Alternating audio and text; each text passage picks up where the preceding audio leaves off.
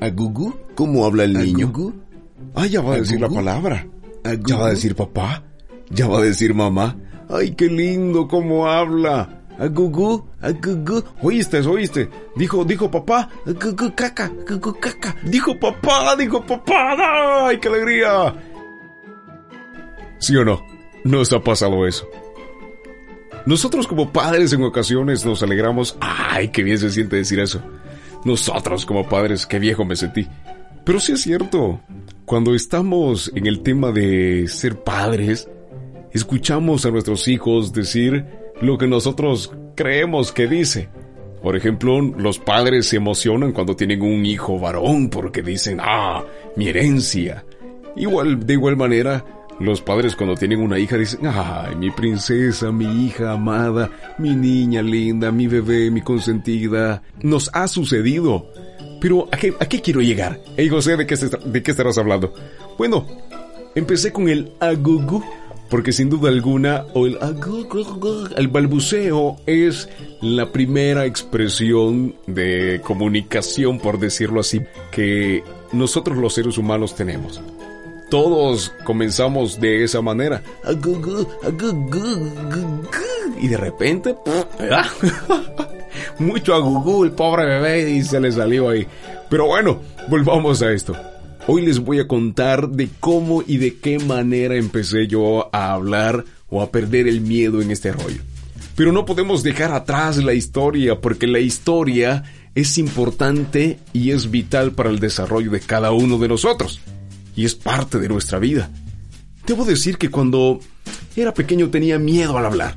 Tenía miedo al, pa- al pararme al frente de los demás y que me vieran. Bueno, en otras palabras, el volverme el centro de atención del salón, del grado, como usted quiera llamarlo. Y que me vieran.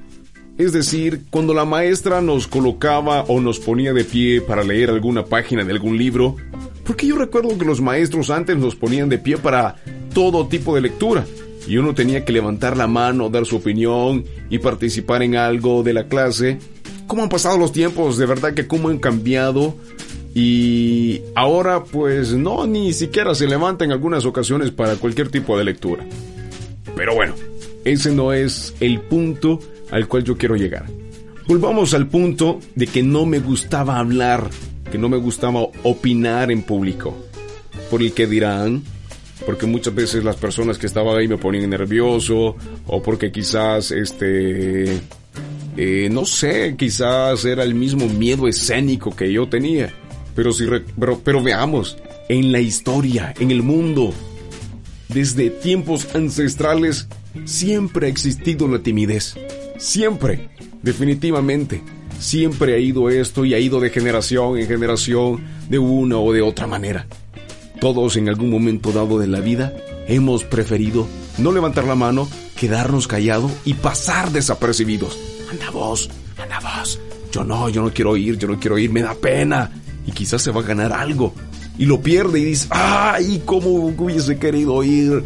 Me lo perdí, todo por mi timidez, todo porque me daba pena. Y luego decimos, nah, pero no importa. Otro día me lo gano. Otro día voy a participar y ese otro día llega y no vuelve a pasar absolutamente nada. Nos quedamos paralizados, nos quedamos quietos y decimos, yo, no voy a pasar, la gente me está viendo. Y más si está el chico que me gusta o la chica que me gusta. Para nada y si me caigo mientras voy caminando, ¡ah! ¿Qué va a pasar de mi vida? Me voy a volver un sticker, un GIF, un meme y voy a salir en todas las redes sociales, en Instagram, en Facebook, me van a compartir hasta en WhatsApp. Pensamos muchas cosas cuando queremos o tenemos que pasar al frente de mucha, de mucha gente. Pero yo recuerdo que cuando estas cosas pasaban en mi vida, yo me quedaba petrificado, quieto, y me ponían a leer. Y la maestra de sociales, recuerdo, y me decía, José, usted tiene una bonita voz. Así que vamos a aprovechar para que dé lectura de la página 45 a la página 95. Pues la maestra, si quiere va a grabar un documental con mi voz o qué onda. Un audiolibro o qué. Estas cosas sucedían. Yo no entendía absolutamente nada. Tímido, retraído, incapaz de levantar la mano aunque, aunque yo supiera la respuesta. prefería mejor pasar desapercibido, porque tenía baja autoestima. Me sentía inseguro, me sentía incapaz, creía que la gente se iba a burlar de mí, por mi apariencia, por cómo, por cómo iba vestido, por muchas cosas. Me quedaba callado, no decía nada y perdía muchas oportunidades para obtener una buena nota. Sin embargo, llegó un momento en el que íbamos creciendo y poco a poco teníamos que irnos desenvolviendo.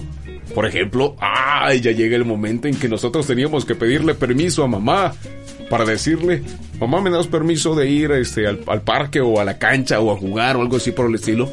Y empezábamos a buscar o a formar ciertas oraciones que sonaran bonitas y agradables para nuestros padres. Pero muchas de ellas, sin duda alguna, estoy completamente seguro, no tenía efecto positivo, el cual nosotros estábamos esperando. Sin embargo, íbamos progresando. Intentábamos una vez más. Volvíamos otra vez. Pero papá, pero mamá. Íbamos inconscientemente trabajando diferentes tonos emocionales y hacíamos sentir o lográbamos un poquito de misericordia al momento de estar mencionando o diciendo ese permiso que nosotros deseábamos. Íbamos creciendo poco a poco, íbamos perdiendo el miedo. Ah, pero no fuera en clase que ahí sí nos cerrábamos. Éramos o parecíamos unas ostras cerradísimas. Nadie nos podría abrir, nadie. Y entre, entre más silencio, mejor para mí. Y nos perdíamos de muchas cosas. Ahora cuando estamos ya cuando grandes, pensamos en todas las cosas que hemos perdido a raíz de quedarnos callados. A raíz de no querer levantar la mano. A raíz de la pena. A raíz de el qué dirán. En la universidad en muchas ocasiones perdimos notas o quizás no supimos defender un trabajo de la mejor manera porque no teníamos las herramientas necesarias para poder para poder expresar, para poder comunicar la idea del trabajo o de la investigación que se había realizado. Y no solo eso, Estábamos a punto de conocer quizás a la chica de nuestros sueños y nos quedábamos callados. Solo la veíamos, solo eso nada más y no nos atrevíamos. A nuestros mejores amigos quizás le contábamos cómo de una u otra manera esa chica o ese chico nos volvían locos. Pero nada más. No, no, no, no, no lo vayas a decir. Y en ocasiones, algunos, porque a mí sí, no, eso nunca me gustó, tener terceros o mandaderos o razoneros, porque estos al final, por la historia, por el trayecto, se perdían y ya no volvían, se quedaban con todo y mensaje y se quedaban con la chica o el chico. Lo veíamos en ocasiones. Nunca me gustó enviar algo así. Yo decía, no, no, no vayas a decir nada, no vayas a decir nada. Y se lo contaba a otro amigo que era completamente como yo. Con pena, inseguro, callado, relax. Pero atrás de eso escondíamos cierta tristeza. Atrás de eso sentíamos esa inseguridad. No teníamos una felicidad o no teníamos esa claridad en nuestra vida. Hoy puedo decirles con total facultad que me gusta y puedo hablar en público. Pero ¿qué sucedió en ese trayecto? Los maestros en ocasiones me, ponían a leer o a rezar la oración a la bandera. En algún acto cívico o algo así por el estilo, yo no llegaba, para nada, ni me acercaba a la escuela o al colegio. Y si me tocaba exponer en la universidad, eso era de lo peor pero tenía que hacerlo. Algo tenía que pasar. Sucedía que en aquellos años me empezó a interesar mucho la música electrónica. Muchísimo, muchísimo. Me encantaba la música electrónica. En su gran mayoría de este género, solo era una base, un beat. Eso era todo, nada más. Me identificaba con la música. No existían las palabras, las frases, oraciones, Nada, para nada. Y eso me encantaba, me gustaba mucho. Había adoptado una radio que en El Salvador es muy escuchada, la ABC, y esta es una radio especialista en este género de música electrónica y, me gustaba, era parte de, de mi estilo de vida. De pronto surge el sueño de querer ser un DJ quedarme callado, solo poner la música y eso era todo. A los meses conocí a una persona que estaba en una radio. Esta persona me oye y me dice, hey, tipo, tú tienes una voz de locutor. Sería bueno trabajarla. Yo le dije, oh sí, pero a mí no me gusta hablar en público. No, me dijo, ¿cómo vas a creer? Con ese vozarrón que vos tenés, deberías de sacarle provecho y trabajar en una radio. Oh, sí, verdad. Debería de hacerlo. Debería de hacerlo. Y de pronto, en ese entonces, una chica que a mí me gustaba y escribía poemas y todo ese rollo, y me dice, quiero que me leas este poema. Ay, José, yo quiero que me leas este poema. Así bien romántico, dulce. Ay, no sé, así bonito. Y le decía, oh, sí, yo, yo voy a leer este poema, voy a leer este poema. Vaya, vaya, vamos a leerlo, ¿ok? Y ella, y ella esperaba que yo le leyera el poema de la mejor manera. No sucedía. Ella se reía y me decía, no, para nada, o sea, como que estás invocando, no sé, el despertar de Chucky y todo eso. Y se reía de mí. Y decía, rayos, no puedo, o sea, qué increíble, no puedo leer. A pesar de eso, empecé a hacer cierta lectura y me sentí muy interesado al querer hablar. La lectura que ya iba haciendo iba mejorando levemente al momento en que la maestra me escuchaba. Ella al final me llamaba y me decía, Bautista, ¿ha mejorado su lectura? ¿Qué está haciendo? yo, nada, maestro, nada. De pronto este otro caballero, conocido de ese momento, me dice, fíjate que me gustaron tu mix. Yo le había entregado a él unos mix que había hecho en Virtual DJ y le gustaron, le gustaron la, cómo, cómo lo había desarrollado. De pronto él me menciona que quería salir a, la, a las playas porque estaba en su unidad móvil y quería que yo le acompañara para que él solo se dedicara a hablar y yo le iba a poner la música. ¡Perfecto! ¡Increíble! Era el mejor momento de mi vida. No tenía que hablar, no tenía que decir nada, solo ir y poner la música que a mí me gustaba. Era el trabajo soñado, ¿sí o no? No me pagaba, pero, pero bueno, algo a nada, o sea, ya de estar en la casa, solo escuchándome a mí mismo, tus mix o tus mezclas iban a estar allá en un lugar en vivo, con una tornamesa pequeña, pequeña, sencilla, muy bonita, con un CD, iba a hacer la diferencia y esa era una experiencia muy bonita para mí.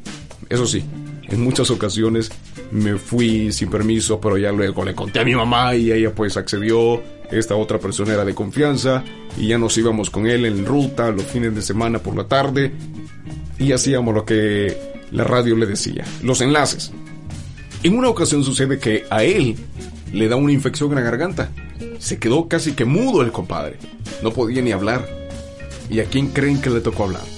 Pues claro, ni modo, me tocó hablar a mí. Ese día fue un día sábado, cerrando la Semana Santa, una, bueno, sí, un fin de semana después de Semana Santa. Yo estaba con él y me dijo, ¿sabes qué? Estoy muy dañado de la garganta, te voy a escribir todo lo que vas a decir, ni más ni menos. Y lo vas a decir de esta manera. Recuerdo que él llegó hasta casi frustrarse porque no me salía para nada y él dijo, raya, la regué, ¿para qué lo invité? ¿Para qué le dije que lo iba a hacer? Y ya vi esa frustración en él. Y dije, bueno, ¿sabes qué? Voy a hacer mi mejor intento, pero tú sabes que a mí hablar en público no me gusta. Y me dijo algo, pero mira, Nadie te va a estar viendo, nadie te va a ver, vas a estar en un micrófono, en la unidad móvil y nadie te va a ver, que no me entendés, me decía. Y yo decía, sí, yo sé, pero me da pena, me da pena. Al final logré sacar ese pequeño enlace y eso ya le dio otra perspectiva a él y empezó a enseñarme el tema de la locución. Empecé a hablar, empecé a practicar, y así fue como fui perdiendo el miedo. Poco a poco, poco a poco, mi vida se fue volviendo más segura y él me dijo, ¿sabes qué? Tenés madera, tenés buenas oportunidades a futuro, pero todo depende de si cambias tu actitud. La herramienta ya te la dio Dios. Ese don ya te lo dio Dios. Ahora depende qué vas a hacer con él. ¿Lo vas a guardar? ¿Te vas a quedar callado, a oscuras, para pasar desapercibido o vas a hacer algo. Definitivamente, tengo que hacer algo con mi vida. Yo tengo que poner en práctica todo lo que él me ha enseñado y todo lo que yo eh, quiero llegar a ser. Él me dijo en una ocasión, no soñes solo con ser DJ. Soñá en grande, piensa en grande Visualízate de esa manera. Y empecé a creer en mí mismo. Y él me dijo algo muy, pero muy cierto. Ese talento que Dios te dio, Él lo puso de manera especial porque sabía que tú ibas a ser capaz de poder manejarlo, controlarlo y desarrollarlo. Así que haz algo con él. Y yo dije, definitivamente tiene razón, tiene razón. A partir de ese momento, empecé a ver mucha mejoría, pero no solo en la voz, también en la actitud, en mi personalidad. Empezó a salir a ese José Bautista más seguro, con las mismas locas ideas de siempre, pero más seguro. Recordaba, yo decía, Dios utilizó la voz al principio de la, de la creación. Él lo hizo en Génesis capítulo 1, verso 1. Él le hablaba a todo. Él utilizó la voz. Yo decía, la voz es importante, la voz es importante. Y a lo largo de la historia nosotros vemos cómo Dios se ha, se ha comunicado con cada uno de aquellos seres humanos emblemáticos de la Biblia a través de la voz. La voz es parte importante. Si usted no habla, no va a recibir una bendición. Si usted no habla, no va a recibir un aumento de salario. Vaya, toque la puerta, pregunte, pero hágalo, hable. Háblale a esa chica que te gusta o a ese chico que te gusta. Hablen, pierdan y rompan el hielo. Pero ojo, ojo, en tema de relaciones hay que tener mucho cuidado y también hay que ser muy prudentes. Pero volvamos al tema de la voz. Ustedes llegarán a jóvenes, ustedes llegarán de jóvenes a adultos y probablemente hoy muchos se van a identificar conmigo. A muchos les pasó que se ríen o se reían de ustedes y a raíz de eso dejaron de hablar, a raíz de eso dejaron de opinar. Facebook, redes sociales, Twitter, excelente herramienta para poder escribir ahora. Pero aún así, guardamos y, queremos pasar desapercibidos por la timidez, por no saber expresarnos y perdemos esa gran oportunidad de mostrar lo que Dios nos ha dado.